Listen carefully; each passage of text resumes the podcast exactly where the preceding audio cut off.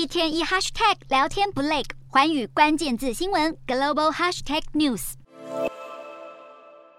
十五届马来西亚全国大选十一月十九号将登场，大批手头族已经摩拳擦掌。由于投票年龄由二十一岁下修的法规去年生效，大马公民只要满十八岁就自动登记成为选民，使得今年符合资格投票的总人数超过两千一百万人，比二零一八年大选时多了五百八十万人，使得四十岁以下成为最大族群。其中，马来西亚第二大党中间派公正党已经亮相部分候选人阵容，包括企业领袖、学者和知名专家等新面孔，强调多元施政，拒绝政党阶级。而反对党联盟希望联盟政党之一民主行动党也喊出以新血来迎战强攻年轻族群。然而，选民最关心的还是诉求是否能获得回应，因为马来西亚连年政局混乱，四年内就历经了三个首相，而经济还没完全从疫情中复苏，就遇上了全球经济成长放缓和通膨狂飙，生活成本节节攀升。而毕业生就业压力山大，薪资成长也停滞多年，都让年轻选民偏好让他们在经济上过得更好的候选人。然而，大马年轻人会不会出来投票还有变数。分析指出，年轻选民势力能否改变大马政局，端看投票率。如果达到八九成，而且支持反对党，就可能促成改朝换代。但是如果只有四五成，影响力就不大。